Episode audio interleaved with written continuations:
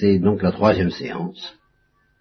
Bon, alors je voudrais aller du, de, faire quelque chose de plus en plus, de progressivement technique, mais je voudrais partir de d'idées, d'intuitions qui soient extrêmement, qui sont à la fois profondes et en même temps euh, simples, intuitives et même concrètes. Alors, il y a deux grandes intuitions qui me paraissent dominer la philosophie, la vraie, et qui me paraissent aussi dominer toutes les fausses, en ce sens que même les fausses philosophies prennent forcément position, implicitement ou explicitement, par rapport à ces deux intuitions-là. Euh, plus tard, nous verrons que ces deux intuitions sont extrêmement connexes. Mais pour le moment, si tu veux, je vais les présenter, je dis si tu veux, puisque mon éditoire est réduit aujourd'hui, je vais les présenter comme euh, distinctes, tout en prévenant qu'elles sont connexes. Alors ces deux grandes intuitions sont, et, j'ai hésité, j'ai pensé euh, attaquer à la manière de Maritain en suivant l'ordre de Maritain dans les éléments de philosophie, et je ne prends pas cet ordre-là. Je prends un ordre précisément parce que tu n'es pas encore en philo, parce que nous avons le temps, et j'aime mieux vous préparer à, à la philo par des intuitions que, vous pouvez assimiler sans technique, puis progressivement viendra la technique. Alors les, deux grandes intuitions sont premièrement l'intuition du créateur et de la créature. Bon, autrement dit l'existence de Dieu. Je pense que ça, à première vue, comme ça, si je cause ainsi, si je dis le créateur et la créature, tu, tu, tu comprends immédiatement un peu, ou tu crois comprendre immédiatement un peu ce que ça veut dire, Claire. Hmm? C'est pas de l'hébreu. Non, en réalité c'est de l'hébreu parce que c'est justement la tradition hébraïque, et ça, je, te l'expliquerai, qui, euh, qui nous a, qui a apporté au genre humain cette euh, notion de la distinction entre le créateur et la créature. Euh, alors là-dessus, j'aurais déjà beaucoup, beaucoup de remarques à faire, que, j'ai déjà fait en partie, mais je voudrais y revenir. Tu ne trouveras clairement vécu intellectuellement et quelquefois affectivement cette intuition du créateur et de la créature que dans les traditions religieuses issues d'Abraham. Dans l'islam, chez les juifs, chez les chrétiens. Alors ailleurs, je ne dis pas que cette intuition n'existe pas confusément, mais précisément elle est confuse. Ah, tu dois, bien te douter que chez les païens, par exemple, de la Grèce, où il y avait plusieurs dieux, ou les païens des peuples primitifs qu'on peut rencontrer maintenant, bon, bah, cette notion créateur et créature n'est pas très clairement euh, perçue, puisqu'il y a plusieurs dieux. Par définition, à partir du moment où il y a plusieurs dieux, ils ne sont pas créateurs les uns des autres, donc il y en a aucun qui apparaît comme étant le créateur de tout le reste. Donc la notion créateur-créature, dans une religion où il y a plusieurs dieux, n'est pas dégagée. Je sais pas, tu comprends ça Bien.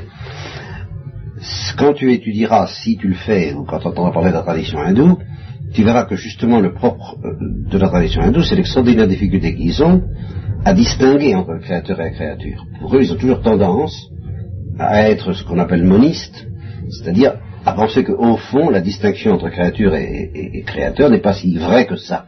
C'est un peu une apparence, c'est que si on creuse, eh bien, euh, euh, il n'y a qu'une seule réalité qui, est d'ailleurs absolument euh, impossible à nommer, impossible à penser avec des mots humains, mais qui correspond en gros à ce que nous appellerons la divinité, c'est le drama. Mais cette espèce d'articulation originale qui définit ce qu'on appelle une créature en face de son créateur, ça, euh, c'est récusé d'une certaine façon, ou, très mal compris par la tradition hindoue. Je ne dis pas que ce soit complètement absent. C'est plus complexe que ça. Il y a dans la tradition hindoue des courants religieux où manifestement on ressent cette euh, doctrine du créateur et de la créature. Mais ça n'a pas officiellement pignon sur rue en, Inde, c'est pas là-dessus que les penseurs ont réfléchi, ils ont ruminé, ils ont plutôt ruminé dans un sens qui précisément évacue et prétend dépasser la distinction entre créateur et créature. Donc, ça n'a été vraiment vécu, enseigné, officialisé, ruminé en théologie et en philosophie que dans les traditions issues d'Abraham. Bon, alors Ça, c'est une, grande notion clé. Qu'est-ce que c'est que le créateur? Qu'est-ce que c'est que la créature? Qu'est-ce que c'est que la relation créateur et créature? Ça, j'aimerais mieux commencer la philosophie. Ça a été ma première idée par ce, ce problème ou cette idée ou cette doctrine ou cette intuition. Enfin, c'est cette piste. Tu comprends ce que je veux dire Bien. J'estime que quelqu'un qui a la notion relativement claire, en tous les cas forte, ferme, du créateur et de la créature, c'est déjà beaucoup de philosophie. Beaucoup de philosophie vraie. J'ai un ami, j'ai eu un ami qui s'appelle Emile Cioran. C-I-O-R-A-N. Il a été connu, euh, un peu connu comme, comme écrivain, il est encore connu dans certains milieux intellectuels de gauche, bien entendu, à Paris. C'est un, c'est le fils d'un curé orthodoxe. Il est parfaitement athée, euh, parfaitement pessimiste, parfaitement dégoûté et écœuré de tout. Il a écrit un, un bouquin qui s'appelle Précis de décomposition, par exemple, ça peut donner une idée. Alors, euh, il se trouve que je l'ai connu, nous avions 20 ans tous les deux, nous étions dans un cercle de, jeunes, un cercle international de jeunes, euh, et euh, on a discuté à perte de vue, et à ce moment-là, moi j'avais pas la foi en Dieu. J'avais, tout au j'avais pas conscience d'avoir la foi chrétienne, donc on était parfaitement euh, libre de toute idée préconçue, si j'ose dire, et on, on bavardait, on bavardait, et il m'a raconté cette histoire avec son accent roumain, c'était, c'était pendant la guerre, je sais pas, entendu parler d'Hitler et Mussolini, il est évident que Hitler et Mussolini, on a, c'était quand même une sorte d'obsession pour nous. Et alors, il, m'a assuré qu'il avait rencontré un jour un paysan roumain et qu'il lui a demandé, il lui a demandé, euh, je sais pas comment c'est venu, s'il était au courant de, de ce qui se passait, enfin de, de la guerre. Euh, et, c'était un, berger, un berger qui avait l'air perdu dans ses Carpates, ou je ne sais pas quelle montagne, qui a regardé d'un air abasourdi qui lui a dit euh,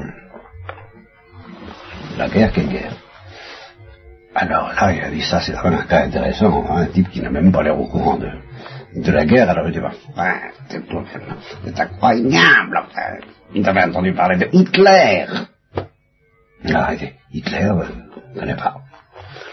Oh, moi j'ai dit, alors il lui a posé des questions de ce genre, puis il dit, mais, et, et, et Jésus-Christ Jésus-Christ connaît pas.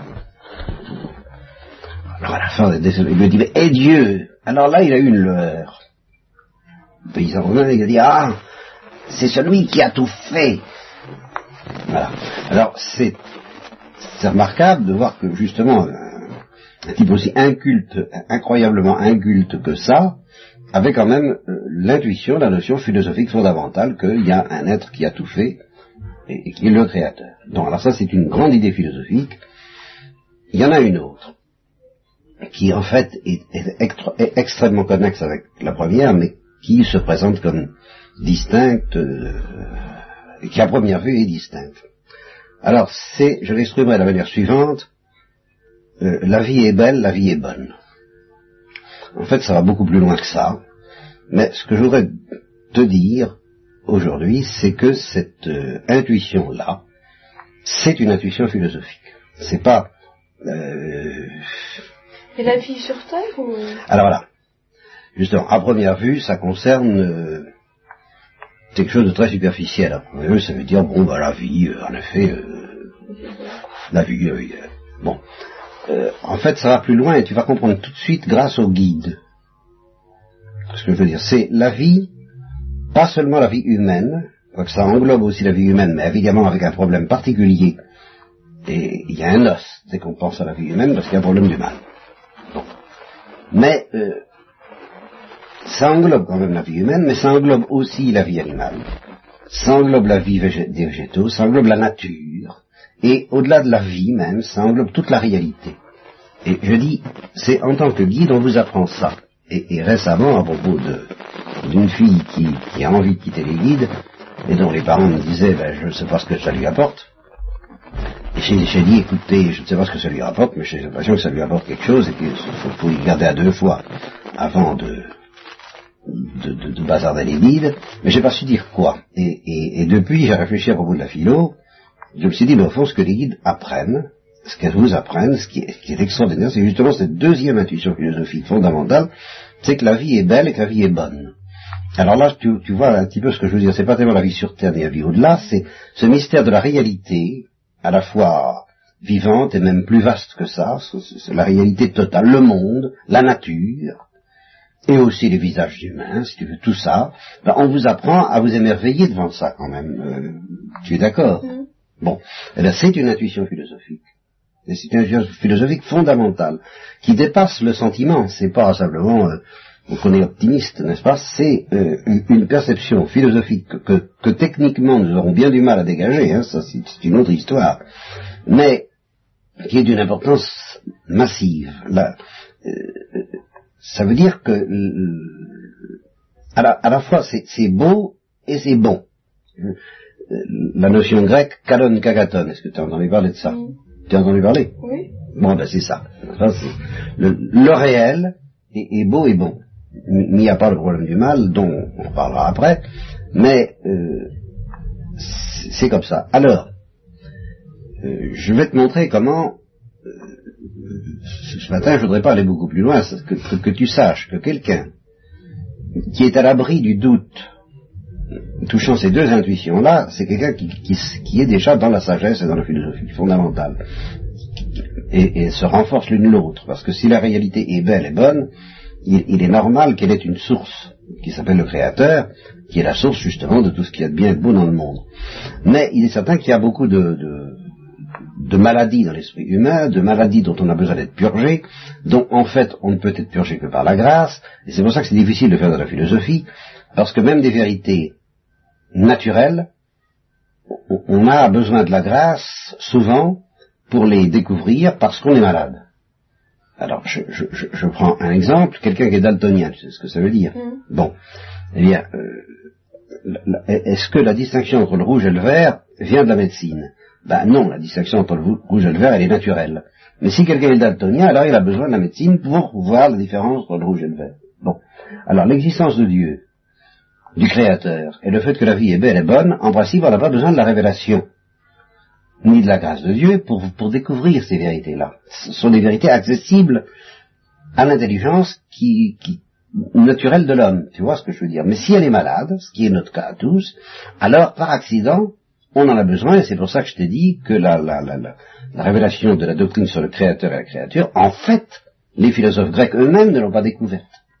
Même Socrate, Platon et Aristote, dont je vous ai parlé à plusieurs fois, qui, sont qui représentent la grande tradition philosophique, ben, ils ne sont pas arrivés à découvrir ça, et ce sont les juifs qui ont apporté ça, c'est la tradition juive et la tradition chrétienne, et la, la grande philosophie authentique, telle que, par exemple, Heidegger, Bon, peu importe. Heidegger. Tu sais même pas comment ça s'écrit. Bon. Tu n'as jamais entendu ce nom-là. Bien. Alors, c'est le dernier grand philosophe de l'Occident. Le dernier parce que depuis, il n'y en a plus. Alors là, il n'y a plus de D. Alors, H-E-I-D-E 2-G-E-R. Heidegger. Et c'est quelle époque Ah, ben c'est l'époque de Sartre. Tu vois, c'est... Ah, c'est tout à fait récent. C'est le maître de Sartre, d'ailleurs. Sartre est un, est un vulgarisateur presque en français de la doctrine existentialiste de Heidegger. Eh bien, Heidegger est un, est un athée. Euh, euh, en tout cas, c'est pas un chrétien. C'est euh, manifestement, il ne croit pas au Créateur. Eh bien, il dit la, grande question philosophique, c'est de savoir pourquoi il y a quelque chose plutôt que rien.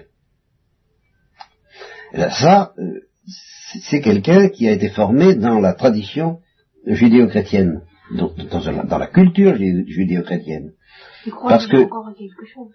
Pardon? Il croit à quelque chose. Oui, et puis surtout, il n'a pas. Aristote n'aurait jamais compris cette question-là. Pourquoi?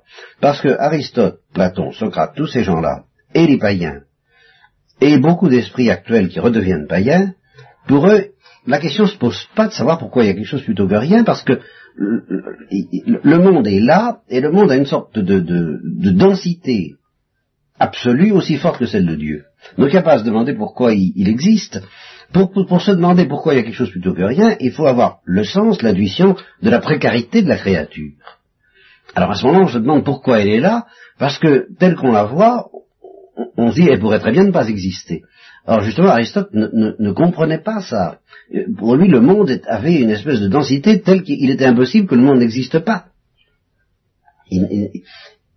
C'est parce qu'on a été éduqué par la tradition qui nous apprend que Dieu nous a tiré de rien, nous a tiré du néant, qu'on a appris que l'existence des créatures n'est pas évidente. Et que les, créatures existent, mais elles pourraient aussi bien ne pas exister. C'est vrai de telle et telle créature, mais c'est vrai du monde entier. Et ça, Aristote l'avait pas compris. Tandis que Heidegger l'a compris. Et, il a rejeté le créateur, mais il est toujours devant cette évidence, c'est pour ça qu'il est dans, ce qu'il appelle lui-même l'angoisse existentielle, parce que euh, pour lui, l'existence, c'est pas, c'est pas évident, il pourrait y avoir du néant. Et c'est cette, idée qu'il pourrait y avoir que du néant, c'est-à-dire rien, que Aristote n'avait pas. Et c'est une idée qui vient des, Hébreux, parce que c'est les Hébreux qui nous apprennent que Dieu nous a tirés du néant. Je ne sais pas si je me fais comprendre. Bien. Donc dire à quel point on est imprégné de cette lumière, que je crois vraie. Oui. Et je crois que cette lumière est vraie, mais il a fallu la révélation pour nous l'apprendre, puisqu'Aristote ne l'avait pas découverte. Bien. Alors c'est cette idée d'une part. De l'autre, cette idée que par contre Aristote avait découverte. Et Platon surtout, encore plus qu'Aristote, mais Aristote est des disciples de Platon. À savoir que la vie, c'est beau et c'est bon. La réalité, plus profondément encore que la vie, l'être, voilà, c'est le grand mot philosophique, l'âge de l'être. Hein, c'est pour ça qu'on parlera du problème de l'être, du mystère de l'être. L'être, l'être est beau, il est bon. Eh bien, euh, c'est la deuxième intuition philosophique. Alors, je vais te donner des exemples clairs de gens qui sont tordus, par la maladie intellectuelle ou la maladie du cœur, euh, et, ça peut être chacun de nous à, n'importe quel moment. Et alors, euh, à cause de, leur maladie, les deux idées peuvent être dissociées, à savoir la connaissance du Créateur euh, et la connaissance de la bonté, de la beauté de la vie. Alors, c'est pas compliqué, c'est très important parce que tu rencontres ça à tous les coins de rue, cette maladie que je vais te dire. C'est-à-dire des gens qui pensent qu'il y a peut-être, et quelquefois même certainement, un créateur. C'est-à-dire, en gros, ils croient à l'existence de Dieu. Mais, pour autant, ils n'ont pas du tout l'évidence que Dieu s'intéresse à nous à nos petites histoires, comme ils disent, à ce qui se passe euh, sur la terre. Dieu, il est là-haut, il est loin, il est au-dessus. C'est le Tout-Puissant incapable, comme dit euh, un, gosse suédois, une fois, qui a fait des dessins. Euh, on, leur avait demandé de faire un dessin au sujet qu'est-ce que représente Dieu pour vous. Et il avait fait un dessin qui avait bouleversé les évêques, paraît-il, c'est l'abbé Pierre qui raconte ça, où on voyait le monde dans tout, plein de ténèbres, justement, plein de, moche, quoi. Alors tout à fait au-dessus, euh, dans l'Olympe, n'est-ce pas? Euh, Dieu, et puis en légende, eh c'est le Tout-Puissant incapable. Non, pas le tout, euh, oui, je crois quelque chose comme ça, le, Tout-Puissant incapable. ça les avait bouleversés, parce que c'était la preuve d'un pessimisme terrible, et là tu vois que les deux intuitions sont dissociées, et en vertu d'une maladie. D'un côté il y a le Créateur, on y croit, oui, il y a un Créateur. Et puis de l'autre, ils, n'ont absolument pas, ils n'acceptent absolument pas l'idée que la vie est bonne. La, vie n'est pas bonne. Ils, n'ont pas cette espèce d'émerveillement que les guides essaient de vous donner devant la nature, où euh, ils se laissent euh, envahir par euh, la révolte à propos du mystère du mal, peut-être, j'en sais rien, mais, il y a quelque chose de plus grave que ça. C'est que même s'il n'y avait pas cette révolte à propos du mystère du mal dont nous reparlerons, ils ne s'émerveillent pas devant la vie il, ne s'émerveille pas devant les, devant les choses. Dans, tu, tu dis Dostoevsky en ce moment, si tu lis un jour Les Possédés, tu verras qu'il y a un personnage qui s'appelle Tchatov, qui est déjà un socialiste, qui prépare le marxisme d'ailleurs, et euh, c'est quand même un enthousiaste. Et sa femme met au monde un gosse, et il est bouleversé parce que c'est le mystère de la vie, il, contemple en philosophe l'apparition de la vie et de la vie d'un nouvel être dans le monde. Comme dit l'Évangile, la femme se réjouit parce qu'il y a un nouvel être dans le monde. Alors, il explose de joie, et il y a la coucheuse qui est là, la sage-femme, qui est une matérialiste, qui dit, ben quoi, c'est de la chimie et c'est rien d'autre. Voilà, et quand on dit c'est de la chimie et c'est rien d'autre, là c'est fini. Même s'il n'y a pas le problème du mal, on ne comprend plus du tout la perception dont je te parle, à savoir que la vie est belle, que la vie est bonne, et qu'elle l'est plus ou moins car ça, c'est capital, c'est une intuition platonicienne, à savoir que la vie des végétaux, par exemple, les arbres, c'est quand même mieux que les cailloux. Tu vois, c'est, bon, ça se démontre pas, ça, c'est ce qu'on appelle un premier principe, que, les arbres, les, plantes, les cellules végétales, c'est plus beau, c'est mieux, il y, a, davantage de réalité, il y a davantage de mystère, il y a davantage de profondeur dans la vie des végétaux que dans les cailloux, pourtant qui sont quand même très mystérieux quand on découvre les, atomes, eh bien, cette intuition-là, c'est une intuition philosophique. Si on l'a pas, on l'a pas. Tout ce qu'on peut faire, ça, ça se démontre pas. C'est ce qu'on appelle un principe premier. Et au sujet des principes premiers, il faut que je te dise quand même quelque chose, parce que je, finalement j'ai trop de choses à dire à la fois. Euh, tu peux avoir l'illusion, et tu auras certainement l'illusion si tu fais de la philo, que, et tes camarades auront certainement l'illusion que c'est des raisonnements. Et qu'il s'agit de partir d'un principe, et puis d'en déduire euh, habilement, adroitement, avec virtuosité, euh, des conclusions. Hein. Alors, euh, tout ça est fort bien raisonné, mais toutes tes camarades auront cette idée que ces raisonnements, ils sont très bien faits, ils sont très gentils, ils sont cohérents, ils sont logiques, ils sont tous là, mais il faut admettre le point de départ. Il au point de départ, il, y a des, il y a ce qu'on appelle en mathématiques des postulats. Et on peut toujours refuser un postulat puisque ça ne se démontre pas. Hein? Alors, si par exemple on, dit que euh, le monde ne peut pas s'expliquer par lui-même, euh, ça suppose au point de départ qu'on découvre qu'il y a dans le monde certaines perfections, et que ces perfections ne peuvent pas s'expliquer par le hasard, par exemple. Alors on dira il faut qu'il y ait un Dieu pour avoir euh, organisé ce monde et lui avoir donné ses perfections parce qu'elles n'ont pas pu arriver par hasard. Mais ça suppose au départ un postulat, à savoir qu'il y a des perfections dans le monde. Et si on n'accepte pas ça, si on dit bah euh, non, moi je vois pas, il y a, des atomes, il y a, un arbre c'est pas plus parfait qu'un caillou, c'est autre chose, c'est un hasard. Hein, des, lettres qu'on lance un peu au hasard et qui font un livre, c'est pas plus parfait que des lettres qu'on lance au hasard et qui font rien du tout. de toute façon, c'est le hasard. Alors, si on n'accepte pas ça, évidemment, tous les raisonnements tombent par terre. Et toutes tes camarades seront convaincus que chacun, au fond, fait ses raisonnements à partir d'un choix personnel qu'il fait, subjectif. Moi il, me semble que, moi, je pense que, moi, je trouve que, et puis voilà, puis alors, on déduit mais chacun est libre de, son point de départ. Tu vois ce que je veux dire? Bon. Or, la, vraie philosophie, celle que je voudrais faire avec vous, c'est pas celle qui tire des conclusions à partir d'un postulat librement choisi ou, euh, ou, ou, soi-disant démontré puisqu'on ne les démontre pas. Non. La vraie philosophie, c'est ce que dit Socrate, c'est celle qui, devant des malades qui ne voient pas les choses, ce qu'on appelle les premiers principes, discute non pas pour les démontrer, mais pour faire ce que euh, Socrate appelait une maïotique. Je ne sais pas si ça te dit quelque chose, ce mot, je vais te l'écrire. Alors, je vais le dicter M-A-I-T-M-A-E-U-T-I-Q-E. La maïotique, c'est l'art de l'accouchement. M-A-I-T-M-A. E-U-T-I-Q-E. Alors, la maïotique, c'est l'art de l'accouchement. C'est-à-dire que si quelqu'un porte en lui, une femme porte en, elle un enfant, bon, bah, il faut peut-être l'aider pour que cet enfant sorte. Ça, c'est l'art des sages-femmes. Bon. Eh bien, Platon compare euh, la philosophie et le, travail du philosophe auprès de ses disciples à l'art des sages-femmes, c'est-à-dire à la maïotique.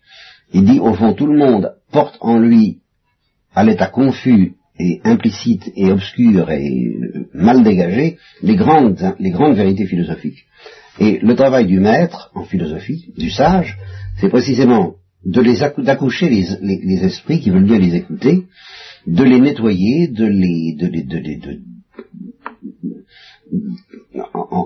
par, une méthode dont je leur parlerai, euh, mais qui n'est pas une méthode démonstrative. Voilà, ça qui compte. Par une méthode qui comporte des arguments, qui comporte des discussions, mais qui n'est pas une méthode démonstrative, Socrate essaie d'accoucher les esprits, c'est-à-dire de leur faire découvrir ce qu'ils croyaient ne pas savoir et qu'en fait ils savent secrètement. À savoir, essentiellement, pour le moment, ce matin, qu'il y a un créateur et que la vie est bonne. Bon. Au fond, si, tout, si, si les gens étaient convenablement traités, je peux dire, éduqués, nettoyés, la grâce aidant peut-être, tous arriveraient à découvrir non seulement qu'il y a un créateur, mais que la vie est bonne. Et si tu me dis, je, dis peut-être trop de choses ce matin, on y reviendra, il y a le problème du mal, je te répondrai, le problème du mal ne se pose que, dans, que pour les il se pose vraiment, il se pose dans toute sa force, que chez ceux qui ont compris que la vie est bonne. Parce que le mal est scandaleux précisément parce que la vie est bonne. Si quelqu'un n'a pas compris que la vie est bonne, ben, le mal n'est pas mauvais, si la vie n'est pas bonne. Si la réalité n'est pas bonne, ben, elle n'est pas mauvaise non plus, elle n'est rien du tout, tu comprends? C'est seulement celui qui comprend que la réalité est bonne qui se demande pourquoi est-ce qu'il y a le mal. Alors là, oui, c'est grave. Mais c'est pas parce qu'il y a ce problème qu'on va remettre en question la perception que la vie est bonne, parce que si cette perception disparaît, le problème du mal disparaît aussi. Tu vois ce que je veux dire? Donc, même pour être scandalisé ou révolté par le problème du mal, il faut avoir cette perception que la vie est bonne. Et cette perception, elle est menacée dans notre esprit parce que nous sommes malades, et la vraie philosophie, c'est celle qui, par des arguments et des discussions comme nous en avons ce matin, et d'autres que nous aurons plus tard, essaie de faire prendre conscience euh, que, euh, même si tu n'avais pas la foi, ça, je, je n'aurais gagné mon pari philosophique que le jour où tu comprendras que même si tu perdais la foi, tu serais encore au moins pendant un certain temps, le temps que ton intelligence reste à peu près en bonne santé, qu'il y a un créateur et que la vie est bonne. Et euh, donc, quelqu'un qui croit, alors je, je, renoue avec ce que je disais tout à l'heure, que à l'existence de Dieu, mais qui ne voit pas que, que la réalité est passionnante, ça, ça revient au même, hein, dire que la réalité est passionnante, qu'elle est mystérieuse, qu'elle est fascinante, donc qu'elle est belle et qu'elle est bonne, ben c'est quelqu'un qui est malade. Et qui est d'autant plus malade que par ailleurs il a pu accepter la tradition qui euh, apprend qu'il y a un créateur. Alors, sur cette question de la, de que la vie est bonne, euh, je, je, ferai remarquer, c'est là-dessus que je vais terminer, parce que je t'ai dit encore, d'une certaine manière, trop de choses et dans le désordre, il faudra qu'on prenne ça plus tranquillement après. Euh, que tout le monde, tout le monde sur cette question de la vie a une philosophie. En ce sens que tout le monde, inévitablement, et c'est là qu'intervient la maïotique, la maïotique c'est pour, c'est pour obliger les gens à prendre conscience de leur philosophie. Et puis peut-être de leur faire prendre conscience qu'elle n'est pas bonne, qu'elle vaut pas quatre sous. Mais déjà de leur faire prendre conscience qu'ils en ont une, parce que les gens ne savent pas qu'ils en ont une. En fait, ils en ont une. Ils en ont tous une. Par exemple, beaucoup pensent, bon ben, que la vie, euh, c'est pas si intéressant que ça. Bon, là c'est une philosophie. Bon, alors, ce que tu trouveras très très fréquemment, c'est cette philosophie, car c'en est une, selon laquelle, bon, la vie est bonne ou pas bonne, on ne sait pas, et on est plutôt tenté de penser qu'elle n'est pas bonne, en tout cas qu'elle est absurde, qu'elle débouche dans le néant, qu'elle ne veut rien dire, mais on prend son pied comme on peut. Alors ça, c'est presque partout, en dehors des guides justement qui luttent contre ça, qui lutte contre ça en essayant de vous donner la, perception que la vie est sérieuse, magnifique, grave, importante, qu'il faut la respecter, qu'il y a quelque chose à respecter dans la vie. Bon, ben, en dehors des, guides, pratiquement, et certains chrétiens, bien sûr, pratiquement, tu trouveras guère que des, gens, euh, et en particulier ben, dans les milieux que vous fréquentez, je dans la, génération qui est la vôtre, par la faute des parents d'ailleurs, moi je suis catégorique là-dessus, eh cette idée que, oh, la vie, euh, on ne sait pas ce que ça veut dire, ça risque d'être absurde, ça n'a donc guère de sens, ça n'est donc pas beau et bon au sens où l'entendent les Grecs, philosophiquement parlant, mais on prend son pied comme on peut. C'est-à-dire qu'au cours de cette existence passablement absurde, et on ne sait pas si, quel sens est là, ni même s'il y a un sens, donc on ne sait pas si elle est bonne vraiment, eh ben, qu'est-ce qu'il y a à faire? Eh ben, se distraire, essayer de prendre. Alors, la, vie n'est pas bonne, mais elle permet d'avoir de temps en temps des bons moments et des moments très intenses même. Et si c'est et, toute la philosophie qu'on a, c'est de rechercher ces moments-là. Puis on n'a pas d'autre philosophie, mais c'est une philosophie. tu vois ce que je veux dire? Et tu vois pourquoi Évidemment, quelqu'un qui n'est pas convaincu que la vie est bonne et que c'est un mystère respectable, ben, il voit pas pourquoi il pratiquait pas l'avortement, parce que euh, les lois morales qu'on croit être celles de l'Église, alors que ce sont des lois naturelles, empêchent de prendre son pied comme on veut et comme on peut, et ceci au profit de quoi? De quelque chose auquel on ne croit pas. À savoir la vie dans son mystère en tant qu'il doit être respecté. Au fond, c'est ça. Et c'est vrai, et j'insiste là-dessus parce que c'est extrêmement grave, que si quelqu'un n'a pas cette perception que la vie est bonne, au sens philosophique du mot, hein, où la, réalité est bonne, est mystérieuse et doit être respectée, ben, toutes les lois morales apparaissent comme des interdits intolérables. Et il y a malheureusement des gens qui se laissent, qui sont malades, qui sont chrétiens plus ou moins, qui ont une foi plus ou moins euh, en Dieu, qui ont perdu toute perception profonde que la vie est bonne, qui sont sceptiques, qui sont, plutôt qui sont, qui sont, euh, c'est pas tristes, qui sont maussades, qui sont, oui, qui sont pessimistes. Voilà, je cherchais le mot. Des gens qui sont foncièrement pessimistes, foncièrement pessimistes à l'égard de l'être, à l'égard de la vie, à l'égard du monde, et qui croient quand même à une morale. Alors ces gens-là sont des malfaiteurs parce qu'ils préparent la révolte. C'est intolérable une morale qui ne repose pas sur un émerveillement. Il faut que tu retiennes ça, ça c'est fondamental. Parce que toutes tes copines qui envoient promener la morale, elles se doutent, elles, croient qu'elles vont retrouver l'émerveillement en prenant leur pied n'importe comment, alors qu'il n'y a pas de morale sans émerveillement, la morale c'est ce qui découle de l'émerveillement.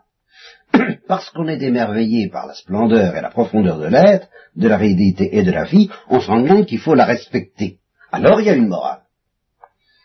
Mais si on n'a pas d'abord été, on n'a pas cette perception que justement la splendeur même de la vie crée des obligations de la respecter, il n'y a pas de morale possible où il y a une caricature abominable de la morale.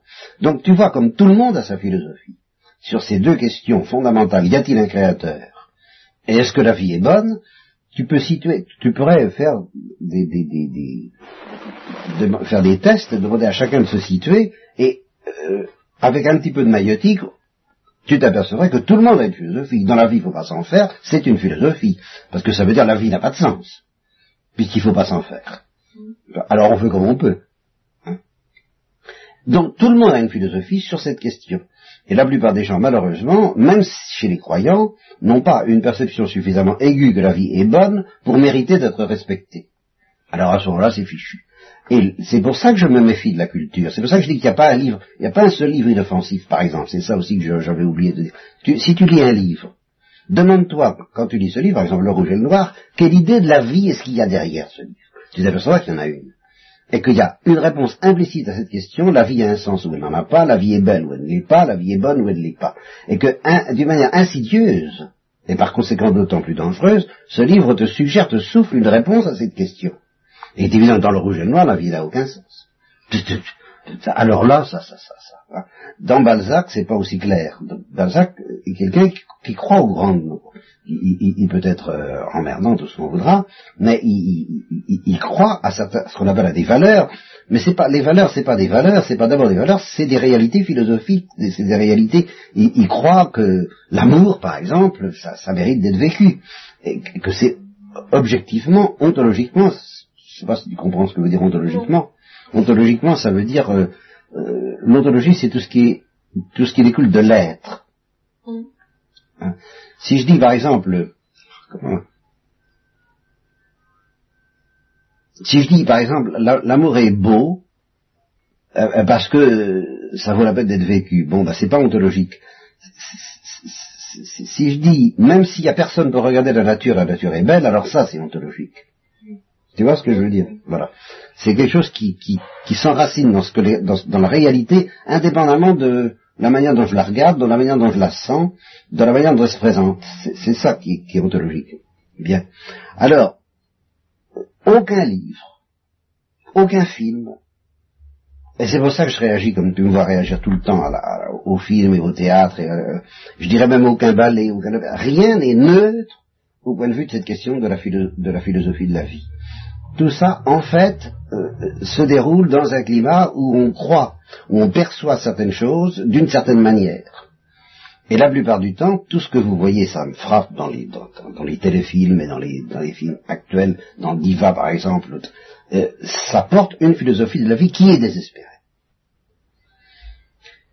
Alors que tout de même, dans les films que je récupère avant 39, bon, il y a une philosophie de la vie qui est quelquefois très courte, qui, vaut pas, qui, qui, qui va pas loin, mais qui n'est pas désespéré. Alors à cause de ça, j'essaie de sauver des meubles parce que la vérité philosophique, c'est que la vie n'est pas désespérante. Ça, je le maintiens. Philosophiquement. Et je trouve très dangereux du point de vue philosophique parce que ça vous plonge dans un aveuglement progressif toute cette culture dans laquelle nous baignons et pour laquelle euh, c'est presque une coquetterie qu'on en fait. Il, il, faut surtout pas s'émerveiller. Parce qu'il n'y a rien qui mérite l'émerveillement. C'est quand même ça, euh, sauf justement chez les guides et chez les chrétiens, ce que j'appellerais la température ambiante. Donc tu vois que cette bataille philosophique est, grave. Alors pour le moment, je t'ai donné aucun argument pour te prouver que la vie est bonne, mais je t'ai prévenu que je ne peux pas le démontrer. C'est un principe premier, ce qui ne veut pas dire qu'on ne peut pas philosopher là-dessus. On peut réfléchir, et, et, et, je vais pas terminer non plus ce que je te disais tout à l'heure, quand je te disais les arbres c'est mieux que les cailloux, bon, les animaux c'est, plus intéressant que les arbres. Pourquoi? Ben ça, justement, il faut avoir déjà une, perception philosophique saine pour se rendre compte qu'il y a davantage de réalité, davantage de mystère, et par conséquent davantage d'être. C'est ça le grand mot. C'est le mot d'être dans un animal que dans un végétal. Et c'est ça que je dis, qu'un animal est ontologiquement supérieur à un végétal. Tu vois le mot ontologique, mm. ne sens que ça. Et naturellement, quand on arrive à l'homme, c'est encore beaucoup plus. Et naturellement, quand on arrive à Dieu, alors là, c'est la source infinie de l'être. Ce sera la définition du Créateur. Bon, ben, je crois que ça suffit pour aujourd'hui. As-tu des questions dans tout ça euh, qui te As-tu ou une question principale qui viendrait à l'esprit? Ou est-ce que tu préfères simplement digérer, puis on en reparlera après? Oui, non, je pose question. Mais dans l'ensemble, est-ce que d'une part, tout ce que j'ai dit te paraît à la fois, euh, c'est ça que je, désire, à la fois euh, plausible, et en même temps t'apprendre quelque chose? Ah bah oui. Les deux. Oui. Bah, c'est tout ce que je souhaite. Donc ça clarifie. Euh. Voilà, bah, c'est ça, ça c'est ça la philo, c'est de clarifier. Mais c'est clarifier des choses profondes, difficiles et, et quelquefois très graves, comme tu t'en. Je pense que tu t'en doutes un peu. Mm. Voilà.